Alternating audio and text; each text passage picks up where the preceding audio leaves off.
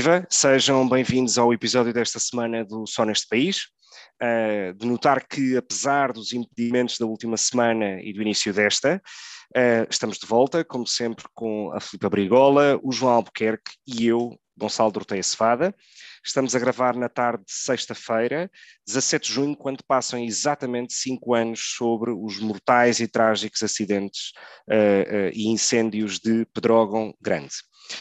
Esta semana eh, foi particularmente rica em acontecimentos pobres, eh, como o caos nas urgências nos hospitais do SNS, o acordo luso-britânico eh, assinado por António Costa e Boris Johnson, que coincide com a deportação de pessoas requerentes de asilo de volta ao Ruanda por parte do Reino Unido, ou de se estar prestes a aprovar a legislação que viola o acordo do Brexit.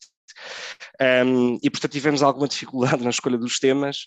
Uh, um, alguns destes talvez passarão para, para a semana que vem. Uh, e, portanto, feito o disclaimer inicial, uh, hoje voltamos à Ucrânia e à guerra um, e vamos discutir a visita de Macron, Scholz e Draghi, uh, além do primeiro-ministro da Roménia, a Kiev, um, e a posição da Comissão Europeia anunciada hoje sobre o seu ok ao estatuto de país candidato e de, e, de, país prestes ou, ou pronto a, aderir, a aderir à União Europeia por parte da Comissão Europeia. na primeira parte, este será o tema, e na segunda parte, o tema centrar-se-á nas questões mais económicas e das decisões que o BCE Uh, tomou esta semana, primeiro em subir as taxas de juro de referência da zona euro, uh, já em julho, e depois, passado uns dias, de criar uma espécie de um mecanismo, uh, sem explicar muito bem como ou o quê, mas com o objetivo de antifragmentar e de proteger as dívidas soberanas dos países do sul da Europa, com, no caso particular, da Itália. Dito isto, começamos então pelo primeiro tema, a questão da Ucrânia, da sua adesão à União Europeia uh, eh, um, ehm, e da visita uh, destes chefes de Estado uh, a Kiev. E começo por ti, Filipa. Ehm, por um lado, ehm, o que temos visto é algumas reticências nas últimas semanas, meses, sobre a adesão ou não da Ucrânia à União Europeia, a que velocidade, com que rapidez, com que calendário, um, e isso esta semana tornou-se particularmente evidente uh, quando, uh, na entrevista que António Costa deu ao Financial Times, uh, diz que, bom, um, há que deixar as paixões de lado um, e olhar para esta questão de maneira racional. Achas que António Costa ficou mais isolado depois desta visita de Macron, Schultz e Draghi a Kiev? Acho, acho que não. Aliás, acho que eh, até o posicionamento de Macron a falar que não se deve humilhar a Rússia, etc., até o deixa numa posição um bocadinho mais distante dessa, desse, de, de defender esse objetivo, uh, esse anseio da Ucrânia em, em, pertencer à União, sendo que depois, na, na visita a Kiev, ele, todos eles, enfim, anunciaram, declararam o seu apoio. Quanto ao António Costa, às declarações de António Costa, eh, eu depois tive, eu não li a entrevista, mas li o artigo que fazia o sumário da entrevista e das declarações que ele fez. Eu acho que, uh, ou seja, eu não vi nada de escandaloso ali. Uh, numa primeira lenda, assim, as gordas, parece que ele está um bocado cético, mostra-se um pouco à adesão da Ucrânia, mas o que ele quis dizer, parece-me, uh, fazendo aqui um exercício de hermenêutica, é que uh, tem de haver prioridades neste caso, e as prioridades, de ver bem quais é que são, o que é que é o essencial e o que é que é o acessório. Sendo que é essencial do ponto de vista da aproximação e da afirmação da Ucrânia como pertencente ao espaço uh, ocidental e à Europa, uh, o que é essencial neste momento é resolver a, a, guerra, acabar com a guerra. E para isso o que é importante não é estar a discutir uh, os vários capítulos da adesão da Ucrânia, ou se sim ou se não, mas é apoiar com armas, com o que eles precisam. Portanto, acho que foi isso que Costa quis dizer. Agora, uh, fazendo uma outra, um outro tipo de leitura, uh, e partindo do princípio que o António Costa também pode estar a falar, do, tendo em conta o nosso interesse nacional, nosso Portugal, o facto de um grande país de leste vir a, a integrar-se à União Europeia significaria, claro, uma certa, não vou dizer disrupção porque é demasiado forte, mas talvez uma alteração do eixo, uh, do, do, eixo central uh, das decisões europeias. Portanto, nós que estamos aqui neste canto ocidental, isolados e periféricos, vemos que as nossas fronteiras uh, já não são na Polónia e passam a ser uh, na Ucrânia. Um país gigantesco, um país que poderia fazer, e que certo faria, uh, coligações até naturais com vários, vários outros países do leste, e se calhar para nós não seria uma boa notícia, do ponto de vista geopolítico, claro, porque depois eu acho que nós somos um país que apoiaria a integração da Ucrânia uh, no espaço europeu. Agora, Outro uh, pormenor dessa entrevista do António Costa foi que ele referiu a tal uh, alternativa que o Macron tinha falado há uns tempos de criar uma espécie de comunidade europeia, uma comunidade política europeia, que era uma coisa à parte da União Europeia. Portanto, no fundo, dar um sinal de que nós queremos a Ucrânia in, mas não queremos in na União Europeia. Não sei se isso é uma, seria uma forma, ou seja, uma, uma solução a estes, um, um eventual medo do eixo de decisão deslocar-se cada vez mais para o centro e para o leste, uh, mas também não sabemos bem o que é que significa essa tal comunidade europeia, política europeia. Mas sabes que eh, uma das coisas, enfim, que eu pelo menos tenho, tenho notado é que, um, passados já mais de 100 dias da guerra um, e de um certo cansaço até uh, mediático e a começar a ser também económico por parte uh, de, dos povos europeus, digamos assim, um, começa a existir uma divisão dentro do grande consenso contra a invasão da Ucrânia entre uh, os realistas ou os cínicos, chamemos-lhe o que quisermos, onde claramente está António Costa, um, e eu confesso que me alinho mais nessa, nessa linha, e uh, os idealistas ou aqueles que uh, estão a criar faltas expectativas até mesmo aos, com, para com os ucranianos e, e, e, com as instituições ucranianas. Ora, não será um pouco cínico estar a vender o sonho europeu, como, como diz muitas vezes von der Leyen, mas depois perceber que de facto estamos perante uh, um país com mais de 40 milhões de habitantes, uh, com um setor agrícola fortíssimo e que obrigaria a, a reformas da PAC, talvez a política mais uh, difícil de reformar dentro da União Europeia, etc.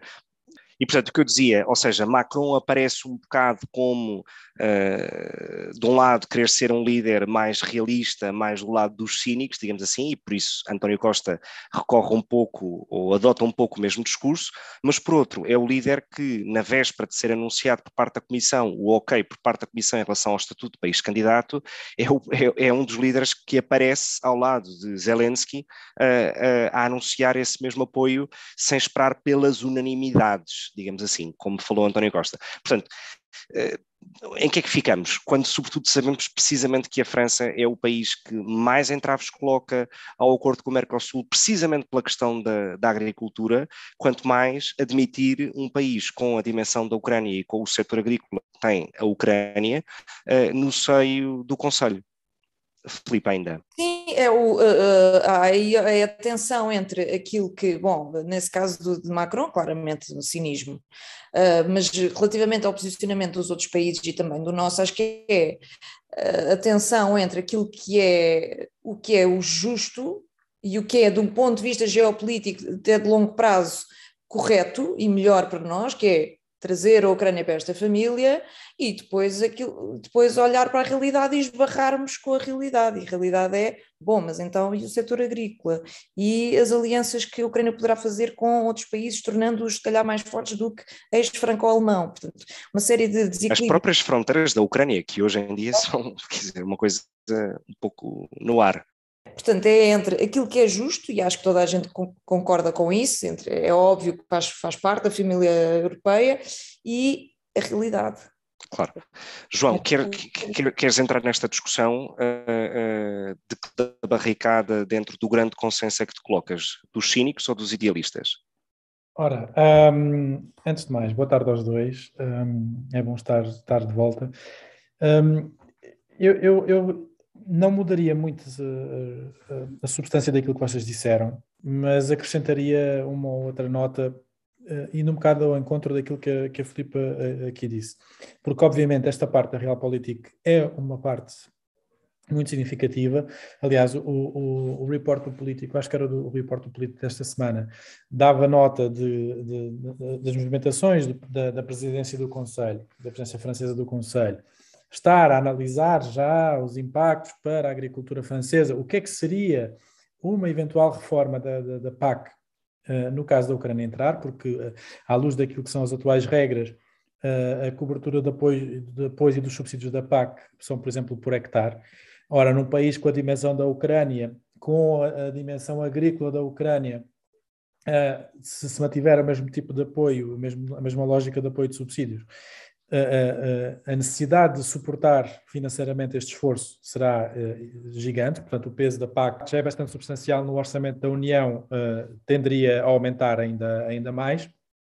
E, portanto, estas já, são, estas são preocupações que, ainda estando nós na fase de pensar, de uh, ponderar se a Ucrânia entrará efetivamente na União, já estão em cima da mesa tanto mais uh, isto aumentará de intensidade quando essa possibilidade uh, tiver possibilidades de concretização. Mas o que é que eu queria, o que é que eu, uh, qual é que eu gostava que fosse o meu contributo para essa discussão? Dois pontos essenciais para mim. A decisão da Comissão é uma nota muito importante de, no sentido de dizer a União é um projeto político a União tem de ser um projeto político e as decisões que toma têm que ter por base aquilo que é a construção de um projeto na, na, na base dos fundamentos dos seus fundadores. Este tem que ser o principal desígnio da União. E, como tal, não se pode, mesmo que isso crie situações de injustiça em relação aos outros países dos Balcãs, de, de, de, dos Balcãs Ocidentais, da Bósnia, do Montenegro, da Sérvia, etc., temos que olhar para aquilo que é a situação da Ucrânia, para aquilo que está em causa neste momento em relação à Ucrânia, o apoio que a União Europeia pode dar à Ucrânia e perceber que esta decisão tem que ser uma decisão política. Mas depois chocamos com a realidade. E é aqui que é o, o segundo ponto principal e, e, aquilo que eu acho, fazendo um bocadinho uh, aquilo que a Filipa dizia, o exercício de hermenêutica, de tentar perceber o que é que, o que, é que António Costa quis dizer ou o porquê de o ter dito, é nós chocarmos com a realidade. Eu dou um exemplo que é um exemplo que não tem diretamente a ver com a Ucrânia, mas que nos mostra mais uma vez os problemas que a União Europeia ainda hoje enfrenta. Hoje voltámos a ter notícia do chumbo no Conselho da aprovação da proposta uh, de, de, do imposto do imposto de empresa, do imposto das empresas, uh, o imposto mínimo de 15%. O pilar 2 da OCDE, Exato, sim. Exatamente, uhum. e portanto, uh, mais uma vez, depois de, do controverso ultrapassar da Polónia, portanto, da, União, da Comissão Europeia ter conseguido dar a volta à Polónia, sabendo nós da forma como foi, portanto, desbloqueando os fundos do PRR e a controvérsia que isso causou, claramente a Polónia continua sem cumprir os acordos e os, e os, e os princípios de reforma que se tinha comprometido no, na, nas questões do Estado de Direito, uh, mas uh, no fundo a Polónia uh, deixou cair o seu veto no Conselho em relação a esta matéria por causa disso. Temos a Hungria a bloquear uma questão que já é consensual entre 26 Estados-membros. Ora, a União Europeia não pode permanecer bloqueada. E não estou a discutir o mérito da proposta, já fizemos isso, poderá haver concordâncias, discordâncias, não estou a falar disso, estou a falar do quadro institucional. A União Europeia não pode estar refém de um Estado para aplicar aquilo que é consensual por 26. Já nem estamos a falar de ser só uma maioria de mais um. Sim, João, mas a questão, mas a questão é que não podes fazer, isto não, era, não estava no nosso alinhamento de hoje, mas a questão é, não podes fazer uma análise sobre a questão concreta, ou melhor, sobre a questão institucional, sem olhar para aquilo que se está a discutir. É, não, não. A, a, própria, não, mas a questão é que a própria medida só faz sentido se for aprovada por todos, porque senão a Hungria tornar-se uma espécie, faria uma espécie de dumping fiscal uh, uh, real em relação certo. com os outros 26. E, portanto, a, neste caso, o objetivo neste... da medida não conseguias, percebes? Certo, neste caso em concreto, absolutamente. Eu, eu, eu explico porque é que eu estou a fazer este ponto. É o, o choque ao realismo é, que me parece a mim que é aquilo que está por trás das declarações de António Costa, é perceber-se que toda esta ambição, toda esta vontade política expressa de trazer a, União, a, Ucrânia para dentro da União Europeia e de conceder-lhe o, conceder o estatuto de candidato. Uh, e dizer, sim senhor, agora tem o estatuto de candidato uh, uh, e, portanto, vamos iniciar diálogo para perceber quais é são as reformas que, que a Ucrânia tem de fazer. Está depois António Costa confrontado com um Conselho dividido permanentemente dividido, incapaz de acordar e de conseguir chegar a consensos numa, num sem fim de matérias, num sem fim de, de, de, até relativamente às matérias de revisão dos tratados, até à própria necessidade de acabar com a unanimidade, enfim, todo eh, eh, um, um, António Costa já leva sete ou oito anos de, de Conselho Europeu num diálogo muito difícil sempre com os seus parceiros uh, e sempre com diferentes avanços e recuos e sempre com uma frustração muito significativa de expectativas. Pacto das Migrações é um deles, continuamos sem conseguir resolver, sem conseguir chegar a acordo. Uh, uma, antes eram os do leste, agora são os do norte, uh, os do sul a queixarem-se, enfim, agora são os do leste que se queixam. Portanto, a, a, a, o choque com a realidade leva a que a, prudência que António Costa demonstrou de dizer que era preciso algum cuidado no não criar expectativas que não se podem cumprir à, Ucrânia, tem precisamente a ver com esta realidade. Aliás, a, a mim aquilo que me faz alguma confusão é o Macron ter ido no dia 9 de maio, no encerramento da Conferência para o Futuro da Europa, a anunciar um grande projeto de uh, da Europa a várias velocidades, com a criação de uma união política, sem especificar exatamente ainda como, mas entretanto já se conhece mais ou menos o non-paper com as ideias de Macron, já, já, já vai começando a ganhar corpo. Mas criando esta ideia de uma união política que permitia que os Estados que não fossem membros ganhassem uma maior proximidade e pudessem ter uma maior integração e interação com a União, mesmo não sendo membros do pleno direito. E depois ir a Kiev dizer exatamente o contrário, quando ainda há dois dias tinha dito que isto vai demorar pelo menos uma década. Uh, há, a minhas, as contradições a mim uh, parece-me que é muito mais uma questão de política interna francesa, muito sinceramente. Macron foi alvo de bastantes críticas uh, por ter saído de França durante o período da campanha eleitoral para a segunda volta. ele tentou pegar nisto como sendo uma coisa de grande estadista francês, por oposição até à, à, à NUP, às NUPs de, de, de, dizerem que impensável a França agora não ter um papel determinante na NATO, na política externa, defesa, etc. Uh, ah, e, portanto, a, a, incoerência que eu vejo é, é essa. Obviamente que. Sim, mas a, questão, mas a questão. Força, desculpa. Não, é, é, é, obviamente que numa questão uh, ideal, e por isso é que eu acho que o, o, o, sinal que a Comissão Europeia deu e que os, os, os, os líderes dos três principais países ou dos maiores países europeus deram de dizer que sim, senhor, aceitamos que que a Ucrânia tenha um estatuto de candidato, tem que ser contrabalançado com o realismo de perceber que isto é um processo que vai demorar, que se nós efetivamente queremos dar novamente um peso político à União, como, como eu acho que há muito tempo a União precisa ter, e não ser só uma discussão de mercado, de concorrência, de, enfim, é, é, a minha visão há muito tempo e eu acho que é isso que falha na União, é, é, um, é um pilar muito importante, mas é insuficiente, porque o projeto da União, como se viu, é muito mais do que só isso, e, portanto é preciso nós percebermos que, à luz daquilo que é a realidade atual, o projeto europeu não permite grandes ambições e grandes expectativas, mesmo na resolução desta questão, que idealmente todos estaríamos de acordo. Se, se, me permite, se me permites só entrar só para dizer um seguinte, uma coisa muito rápida e, e depois Filipe, feel free to, to jump in.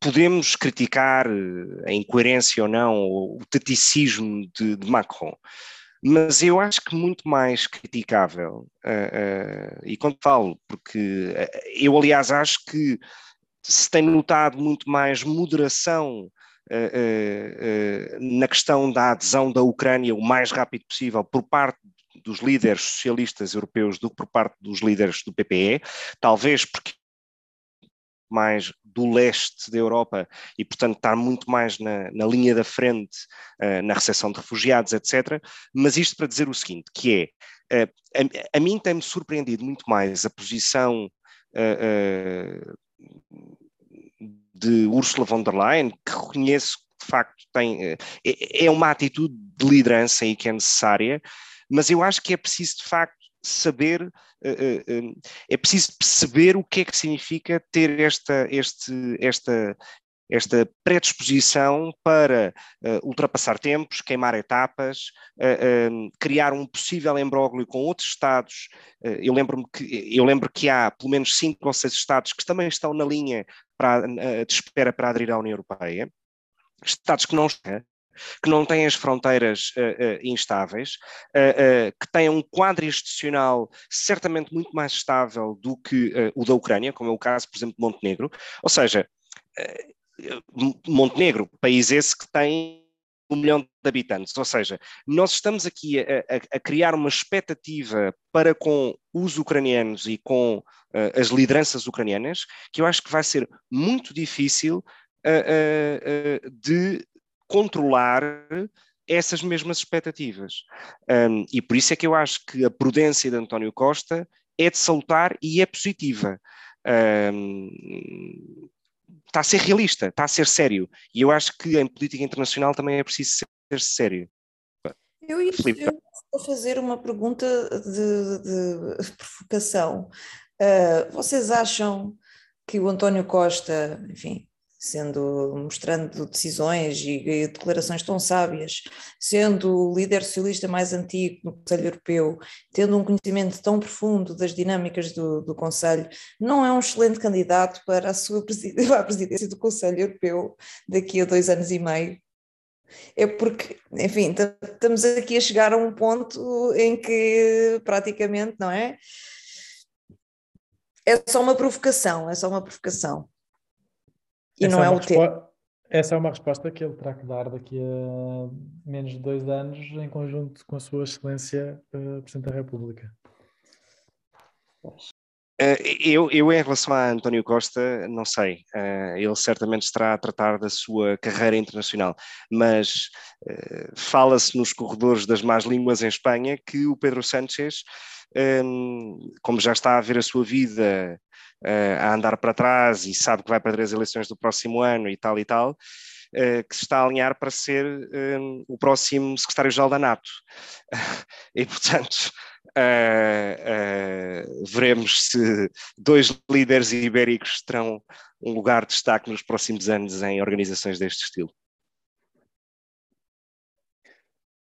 Muito bem, Esperava maior entusiasmo, mas não. não, não, não, não. Acho que, essa, acho que essas coisas uh, só se decidem quando for mesmo na altura da decisão. Não há outra forma. É só, mesmo, é só mesmo até a última, sim. É bom especular um bocadinho. Sim, sim. sim. Sem é dúvida. Estamos, não é? Exato.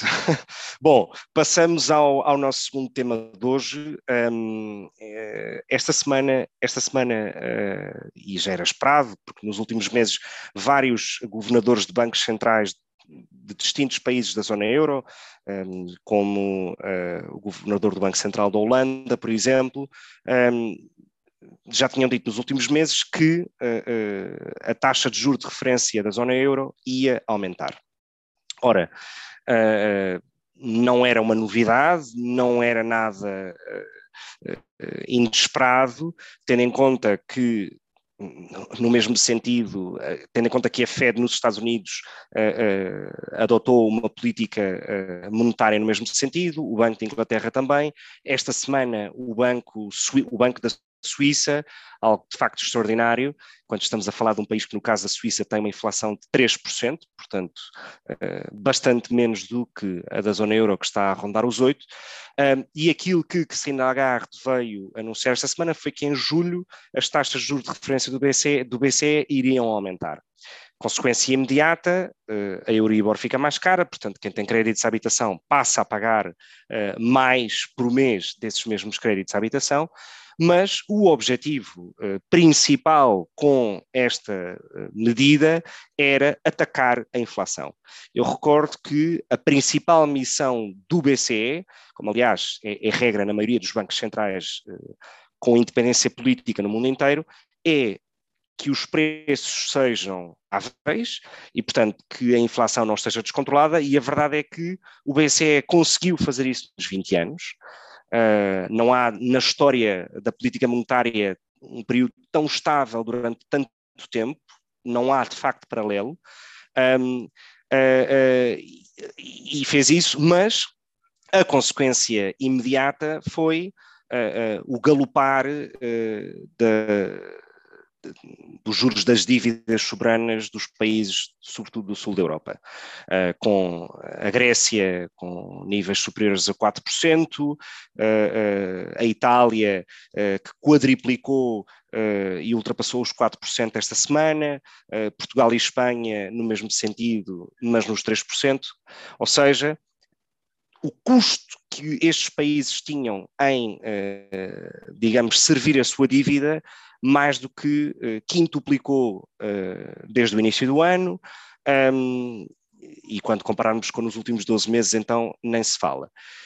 A verdade é que uh, isto é aquilo que se chama na gíria um pau de dois bicos, que é, se por um lado precisa de aumentar as taxas de juro e cortar o dinheiro, a quantidade de dinheiro disponível que existe no mercado, e portanto deixar de imprimir moeda para controlar a inflação, que atinge todos, por outro, sabe que se tirar o pé uh, do acelerador em relação às compras de dívida dos países do sul da Europa, essas mesmas dívidas disparam. Um, e, portanto, estamos aqui nesta, nesta, nesta circulatura do quadrado, muito difícil de responder, um, e por isso, três ou quatro dias depois deste anúncio, Lagarde vem dizer que o BCE lançará um programa anti-fragmentação, um instrumento de fragmentação, sem explicar muito bem o quê, quando, em que circunstâncias, etc., um, e isso de alguma maneira aliviou os juros da dívida. Mas a verdade é que continuam altos uh, e Portugal paga hoje uh, uh, mais do que pagava no último dia de Passos Coelho in office. E portanto, aquilo que eu te pergunto, João, é um, qual é que é a solução perante este, perante este cenário, que é ou atacamos a inflação que atinge todos de forma igual e, portanto, desigual, porque não, são, não somos todos iguais no sentido dos rendimentos, um, ou uh, ataca a inflação subindo os juros da dívida em, e, em princípio, o efeito que isso terá é o aumento do desemprego. Portanto, em, em que é que ficamos? E isto eu digo-te porque uh, uh, a Reserva Federal Americana, o Expresso, aliás, faz notícia disso hoje, a Reserva Federal Norte-Americana já assumiu uma postura que foi atacar a inflação porque ataca todos de igual maneira, mesmo sabendo que isso vai ter um risco que é a subida do desemprego. Portanto, uh, uh, é preciso tomar um lado. o que é que tu achas sobre este tema? Um, bom, eu, eu acho que aquilo que, que tu, duas coisas. A primeira tu já referiste, que é de facto a Lagarde tem tido já vários momentos em que dá um primeiro tiro e depois tem que corrigir o tiro de partida. Não é a primeira vez que isto acontece.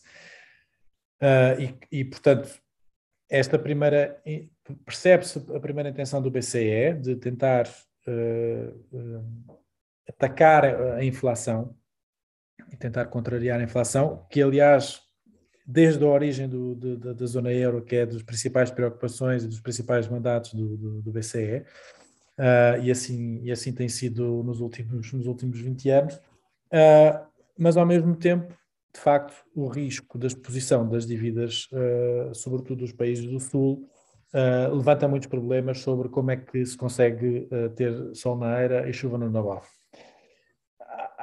A mim parece-me cada vez mais eu percebo muito bem o princípio económico de não se aumentar os rendimentos disponíveis das famílias uh, para não aumentar a procura e dessa forma não aumentar os, os preços uh, e, portanto, não alimentar uh, a cadeia inflacionária.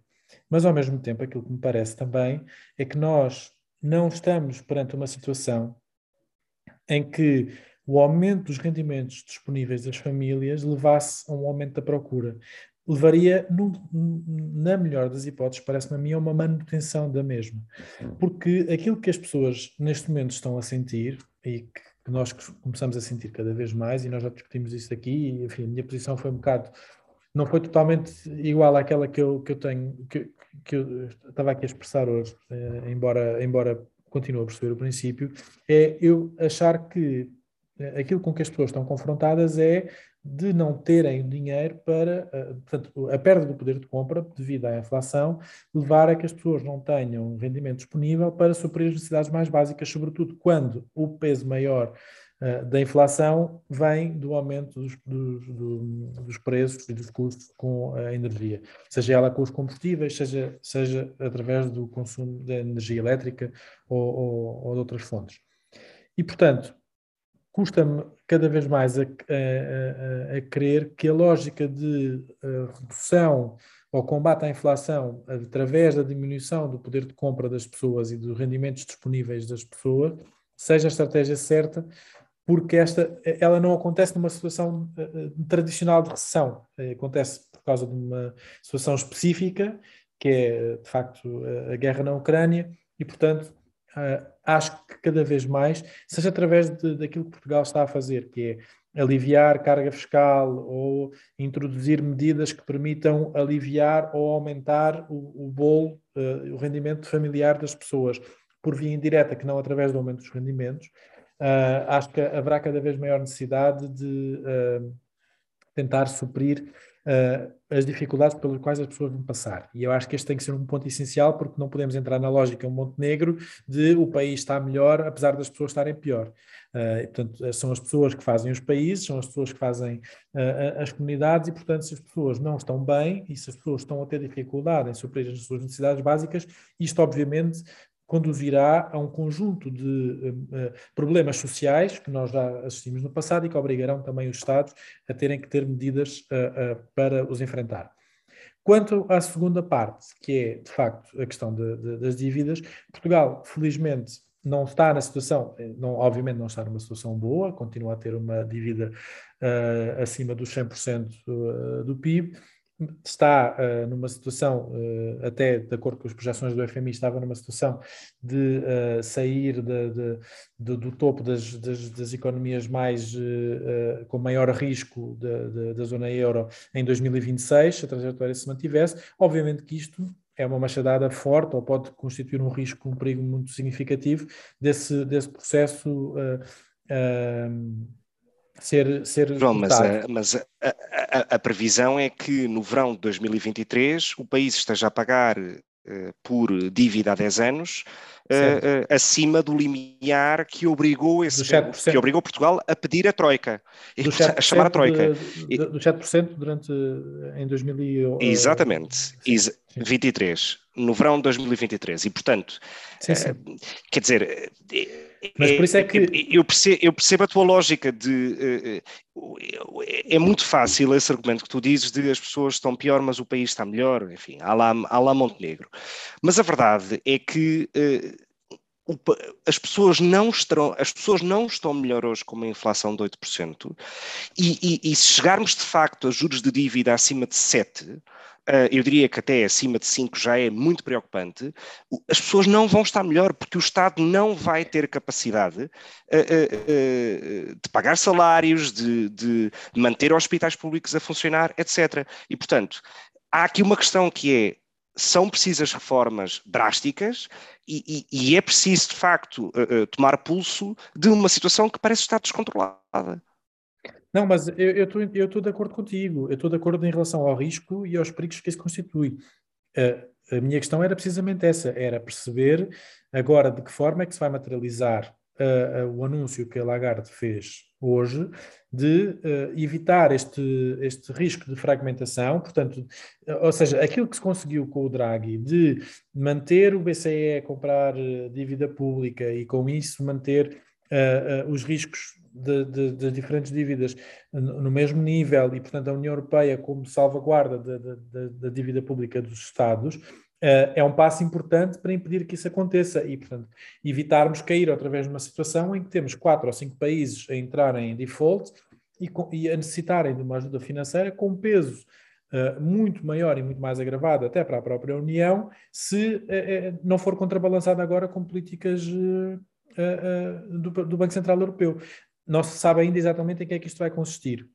A única coisa que eu posso registar é ela as medidas da o anúncio da Lagarde, pelo menos ter sido saudado pelos países a quem ela mais dizia respeito, a quem estas medidas mais dizem respeito, nomeadamente Portugal, Espanha, Grécia, Itália e até a França. Um, Filipa, uma, uma das coisas que, que o João mencionou e que me parece que é discutir tem que ver com a questão das possíveis convulsões sociais que, uh, uh, que algum tipo de ajustes económicos ou financeiros ou de austeridade, ou quisermos chamar, ou também de inflação, podem gerar. Um, e sobre este tal mecanismo de, antifragmentação. O, o, o, Financial Times dá, dá, conta hoje de que uh, esse instrumento, esse instrumento não existirá sem contrapartidas políticas de reformas estruturais aos países. Já ouvimos esta história há 10 anos atrás, com outras palavras, programas de ajustamento, uh, austeridade 2, enfim. A verdade é que Uh, uh, e é aí que eu tenho dúvidas, porque de facto, se não houver contrapartidas, a inflação não para, e esse é o objetivo principal de um Banco Central. Uh, aquilo que muita gente diz é que países como Portugal, Espanha e a Grécia estão protegidos porque Itália não está numa situação famosa. Um, e porque Itália terá eleições em 2023, Uh, Espanha terá eleições também em 2023 e que, portanto, qualquer uh, medida de ajuste financeiro que possa levar a algum tipo de convulsões sociais poderá resultar num cenário pós-eleitoral, sobretudo em Itália, mas também em Espanha, um, que não interessa a ninguém em Bruxelas como partidos de extrema-direita uh, uh, no governo uh, em Itália, o risco em Espanha é menor, mas apesar de tudo também existe, e portanto, e diga em Itália convém menos porque são partidos muito mais anti-euro do que o Vox. Mas o ponto aqui é, como é que tu achas que então deve ser feito isto? Porque se por um lado manter a inflação com 8% atinge toda a gente de maneira igual e portanto desigual, uh, ou aplicar medidas de restrições orçamentais, nomeadamente em termos de despesa, e saber que isso vai levar a mais desemprego e a convulsões sociais, etc. Portanto, como é que saímos desta quadratura do círculo e que uh, uh, implicações políticas é que se podem aguentar, pelo menos, até países como Itália e Espanha terem as suas eleições? Eu adorava saber a resposta. Porque... porque eu digo-te isto, porque eu digo isto, porque durante muito tempo, aliás, o, o Reis escreve hoje um artigo muito interessante no Expresso que fala sobre isso, que é quando os bancos centrais, quando países como Portugal dominavam a política centrais, aquilo que acontecia era, no ano antes das eleições, tinha-se políticas mais expansivas para as pessoas, enfim, sentirem maior folga e tal. E depois, nos três anos seguintes, era apertar o cinto. E isto, de facto, a inflação não era uma coisa muito coerente, porque subia e descia consoante os círculos políticos. Ora, sem este instrumento de política monetária que os Estados têm, porque está em Frankfurt, como é que se consegue fazer esta combinação e o que é que deve prevalecer? Uh, é garantir que, enfim, que menor convulsão social, menor alteração política ocorre ou uh, atirar tudo e tentar uh, ver se se aguenta. Não sei. É difícil. É muito difícil, é realmente essa é a, a, resposta a isso é a chave, não é? Uh, mas acho que aquilo que eu também, também li esse artigo e acho que essa, esse estatuto de independência do BCE pá, não, pode, não pode ser posto em causa, não é? Sendo que é sempre necessário uh, haver uma certa flexibilidade para ir ao encontro, de, dizer, para evitar crises uh, ainda pior. Portanto, tem de haver uma consideração pelos aspectos políticos, mas não, acho que essa independência deve ser mantida.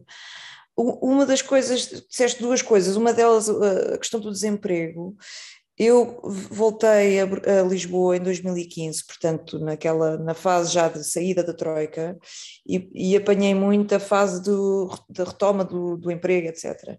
Uh, e sempre ouvi uh, que o, o, desemprego realmente é um dos maiores flagelos sociais. Portanto, se nós conseguirmos de alguma forma uh, evitar ter políticas para evitar o desemprego, eu acho que isso é o ideal, mesmo que os empregos que existam sejam precários, salários mínimos, etc., porque o desemprego realmente cria uh, uma, uma, uma desintegração das pessoas na sociedade e uma, um sentido de, de perda um sentido de perda de sentido. E eu acho que isso é realmente o pior e é o que pode vir a canalizar, a vir a canalizar, não vir a, a, a, a, a criar maiores convulsões sociais. E, e, e ser uh, uh, campo, campo para, para, as, para as extremas direitas. Ou seja, bolsas de eleitorado que Exatamente. podem alimentar uh, os extremos. Hum. Pois, eu percebo. A, a, questão é que a inflação também tem esse efeito, não é? Porque tem um efeito muito mais silencioso e talvez muito mais uhum. cego, como eu disse há pouco, atinge todos de forma igual e, portanto, desigual, porque não somos todos iguais. A inflação que atinja uh, o ortosório ou uh, alguém que seja caixa num supermercado não é a mesma maneira, mas do, essas duas pessoas, com realidades económicas tão distintas, recebem os mesmos 8% de inflação. Ou seja, sofrem os mesmos 8% de inflação. Portanto, a dúvida aqui é. Uh, ou seja, é, é, é, é o quê? Ou seja, o Boris Johnson, com todos os seus defeitos, anunciou esta semana, até de maneira contemporânea, à visita de António Costa a Londres, de que vai fazer uma reforma, uh, vai fazer uma reforma fiscal drástica do sistema britânico, reduzir de maneira drástica os impostos e fazer uma redução drástica uh, uh, dos serviços públicos e da função pública. Ou seja, há uma opção política aqui para combater a inflação vai tentar atrair investimento e, como tal, vai ter que a receita que não recebe desses impostos que está a deixar de receber, porque opta por isso, vai ter que deixar de gastar noutro sítio. E está a tomar essa opção consciente. Uh, o que eu acho que em Portugal existe neste momento é o debate de que tudo é possível, quando tudo não é possível, ao mesmo tempo. Sim, eu, eu, não vejo uma grande, um grande ímpeto reformista, sinceramente, neste Partido Socialista, que será, eh, a ser verdade, é uma perda de oportunidade, porque são quatro anos eh, de estabilidade de governação estável, portanto, mas eu não, não vejo, não imagino assim um grande ímpeto reformista, acho que vai -se continuar a haver o mesmo tipo de despesa na saúde, na educação, etc. Não, não vejo que haja assim grandes, grande, grandes alterações. Eu queria só fazer uma pergunta que é, mas é mesmo porque eu não, não, não sei e tu és expert na matéria, que é essa, essa, esse mecanismo que falou Lagarde, daquilo que eu percebi, estamos num ponto em que é possível controlar a inflação e controlar os juros ao mesmo tempo. Claro, então, porque a questão, a, questão, a, a questão é essa, um dos elementos que, enfim, um dos elementos que de facto influencia uh, a subida da inflação e que influenciou a subida da inflação. O João está certo, a guerra da Ucrânia tem um impacto significativo, sobretudo na questão dos preços de energia e dos alimentos, mas a quantidade de dinheiro que existe no mercado, e isso existe porque o BCE diz independentemente dos gastos que países tenham, eu vou comprar essa dívida, eu garanto essa dívida, e, portanto, cria uma artificialidade no custo dessa dívida ou seja, reduz o custo dessa dívida. O que é que isto significa? Há demasiado dinheiro no mercado impresso e, portanto, o euro perde valor, uh, o euro perde valor e, portanto, uh, uh, as exportações europeias tornam-se mais, mais, mais caras. E, e, e, portanto, perdemos competitividade nesse sentido. Portanto, o que é que isto significa? Havendo mais dinheiro, com um, um problema na oferta, com uh, uma dependência brutal das exportações que a Europa tem com a China e com a política de Covid-0 da China, etc., tudo isto combinado sobe a inflação. Quando a Lagarde diz, ok, nós vamos deixar de comprar esta dívida e vamos subir as taxas de juro para que haja maior poupança e menos consumo, porque no fundo é isso, é o efeito pretendido, Uh, ora, os juros da dívida portuguesa aumentam. Portuguesa, italiana, espanhola, etc. Porquê? porque o, o, comprador que te garantia já não te garante a taxas de juros negativas ou próximas de zero. Vêm uh, os, os, fundos abutres, como se costuma dizer, das BlackRocks e dos Goldman Sachs da vida e diz, muito bem, eu compro-te a dívida, mas eu quero assegurar o meu risco, e o meu risco é 3%, 4%, o que for. Portanto, esse é o problema. É quando o BCE diz, não vamos comprar mais. E, portanto, este mecanismo de antifragmentação, o que faz é precisamente, ou a ideia é precisamente dizer, ok, nós não vamos comprar dívida de todos, vamos comprar só de alguns, mas alguém vai ter que garantir. Okay. E quem é que vai garantir? Os, os, os nórdicos, os, os, holandeses, os alemães, etc.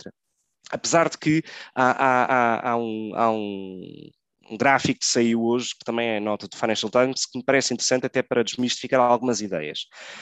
Um, países, os ditos países frugais, têm níveis de dívida privada muitíssimo superiores, praticamente 3, 4, 5 vezes mais, à dívida privada dos PIGs. Uh, e isto, por um lado, também é um risco brutal, ou seja, o Burgo, por exemplo, lidera uh, uh, os países da União Europeia com maior dívida privada, um, e isto o que é que significa? Que, ok, o Estado não entra em default, mas tens muitas empresas que sustentam a economia desses países que podem entrar em default se não conseguirem pagar. E isso também é um problema. Um, mas enfim, só para também desmistificar um bocadinho a ideia que muitas vezes eu acho que à direita se faz, de que uh, estamos endividados até ao tutânico, o exemplo são os países frugais do Norte, quando esses países têm dívidas, têm dívidas níveis de dívida privada muitíssimo mais altos de Portugal, Espanha, etc. João, queres entrar para fecharmos este tema? Antes de irmos à música. Uh, não, eu não tinha muito mais a acrescentar. Eu, eu, eu, uh, eu, acho que é de facto nós aqui conseguimos uh, fazer a, a, a, a, quadratura, como é que é? quadratura do círculo, porque como o programa foi mudando, já confundo a expressão original, mas era, é aqui nós fazemos a quadratura do círculo, não é? Ou o princípio é? da incerteza agora, não é? Sim, já foi a circulatura do quadrado. Espero que tenham registado o programa. Um, Exato. Uh, portanto, é de facto aqui como é que se consegue uh, contrariar o, o, risco da inflação, porque obviamente é, é, é, um risco, ao mesmo tempo que se combate uh, a necessidade de não agravamento das dívidas públicas mais expostas, como é o nosso caso. Enfim, felizmente não estamos à cabeça, mas não estamos menos em risco do que os outros, os outros quatro que estão, que estão no topo. Um, eu acho que há aqui um, há, há, um dado interessante, que era, eu há bocado disse que era em 2026 que se previa que Portugal saísse desse clube dos cinco piores da zona euro, mas era em 2025, as projeções do Fundo Monetário Internacional, uh, e, e, de facto o facto de nós termos um déficit uh, inferior a 2% também é um, é um fator que nos ajuda neste momento, uh, e portanto, enfim, tem os seus, os, os, os seus pontos negativos, mas neste aspecto é importante. Eu, eu, eu, terminava só dizendo. E parte, dos, e parte dos pontos negativos tem que ver com grande parte das cativações que foram feitas ao investimento público e que se calhar justificam uh, uh, o estado do Serviço Nacional de Saúde em Portugal. Mas talvez deixemos isso para a semana que vem. Podemos deixar para a semana, haveria muito a dizer, mas, mas efetivamente a gestão orçamental uh, poderá sempre ser um tema, um tema de, de debate. Eu, eu, terminava dizendo só, eu, eu, por acaso esta semana foi, foi um bocado aleatório, foi o algoritmo do YouTube levou-me a um documentário que eu nunca tinha visto, que era sobre a crise do subprime americano de 2008. Uma série da Vice, um documentário da Vice, uh, que se chama Panic, The Untold Story of the, of the 2008 Crisis. E, e aquilo que acontece, é, é, basicamente, em, em, tentando resumir ao máximo, é os tipos envolvidos da administração Bush, a grande parte deles, que depois alguns transitaram para a administração Obama, uh, dizerem que tomaram a melhor decisão possível para a economia americana e para a economia mundial, sabendo que serão sempre os tipos mais odiados da história, provavelmente da história americana, por todas as decisões que tomaram de, de salvar os bancos e depois todos os casos que houve de, de, dos bónus milionários de grande parte das empresas que foram salvas, acho que toda a gente se lembra disso, de, toda a polémica que isso causou. Uh, eu acho que há muito debate que nós podemos fazer sobre isto, sobre como é que isto de facto uh, se as decisões foram ou não as melhores, se foi de facto a melhor decisão possível ou não, mas uh, uh, eu trago isto aqui porque o principal ponto da decisão foi de facto evitar a recessão económica, a recessão económica, que os Estados Unidos entrassem em recessão económica. E a razão pela qual queriam evitar isto é de facto todo o peso social que uma recessão económica traria, todo, toda a dimensão económica e social que isto tem para, para os países, e acho que é isso que a União Europeia tem que tentar evitar uh, uh, nestes, próximos, nestes próximos meses, não sabendo nós qual é que é, uh, quando é que será o ponto de inversão. Se esta é uma inflação que virá para ficar, se é uma inflação que poderá ter uma curta duração provocada por um desagravamento da guerra, por uma solução do conflito, etc. E, portanto, como é que uh, no futuro se poderá resolver este problema? Sabes que, e, e termino só com isto, só para também dar nota aos nossos ouvintes, de que um, os custos de, das mortgages, portanto, das hipotecas na América, um, eu gosto de na América, uh, disparou para níveis pré-crise, pré-crise de 2008. Um, há, há midterm em novembro. Uh, e, portanto, o pânico que a Fed, que tem muito menor independência política do que tem muito menor independência política do que o BCE, portanto a Fed tem, está muito mais ligada ao governo de turno, digamos assim. Um, portanto, o era pânico uma, que, que era uma coisa que eu acho que devia acontecer, porque esta ideia de que os eu, não, eu aí não concordo. Os bancos eu acho que devem ser independentes, mas ok. Sim, temos que debater isto. Mas, mas pronto, é um tema interessante, mas a questão é, o pânico da Fed com uh, as mortgages a subirem uh, para níveis pré-crise, a inflação a disparar, uh, optou pela lógica de vamos subir as taxas de juro porque temos que reduzir a inflação. porque, de facto, há um risco muito grande de este do, do atual presidente americano ser passageiro, Uh, e quando digo passageiro é, na prática, aguentar dois anos, porque os dois anos seguintes, os dois segundos anos do seu mandato, vão ser, enfim, bloqueados uh, uh, pela, pela, pela, Câmara dos Representantes e, portanto, é preciso ter muito cuidado com o que pode acontecer nos Estados Unidos, precisamente pela crise económica.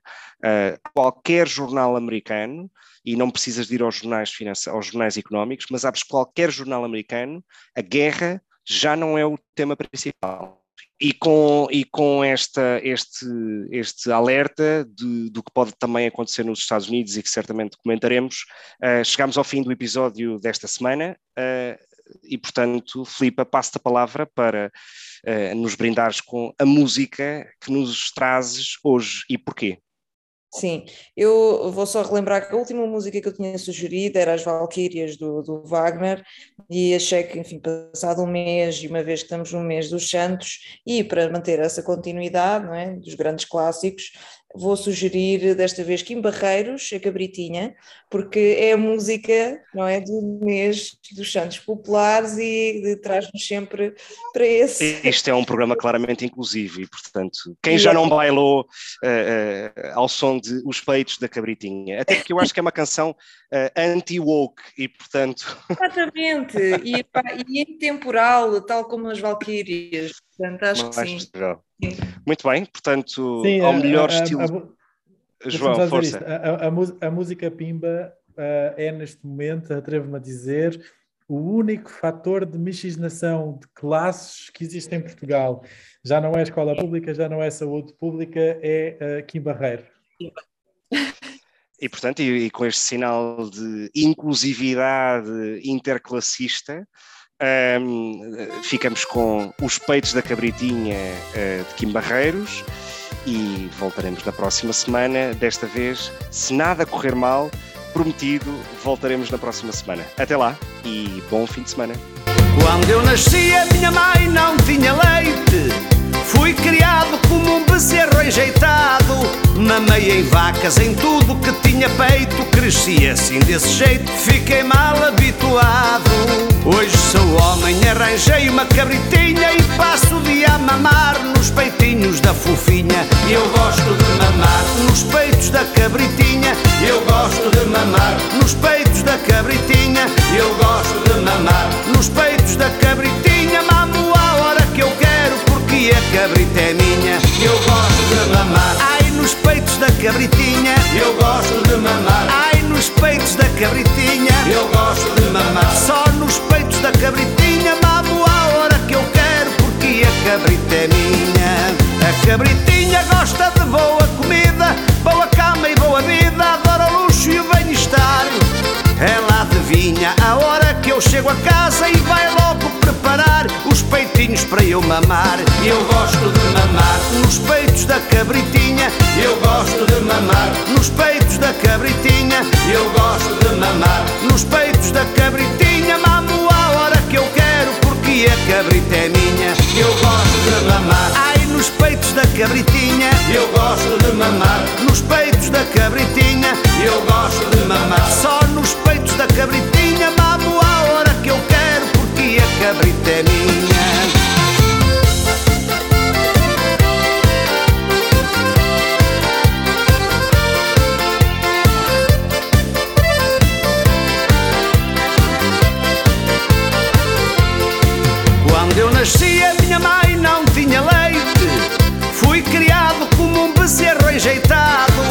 Mamei em vacas, em tudo que tinha peito Cresci assim desse jeito, fiquei mal habituado.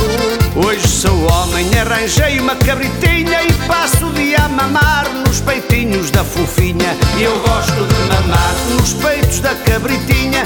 Eu gosto de mamar nos peitos da cabritinha. Eu gosto de mamar nos peitos da cabritinha. Mamo a hora que eu quero porque a cabrita é minha cabritinha Eu gosto de mamar. Ai, nos peitos da cabritinha. Eu gosto de mamar. Só nos peitos da cabritinha Mamo a hora que eu quero porque a cabrita é minha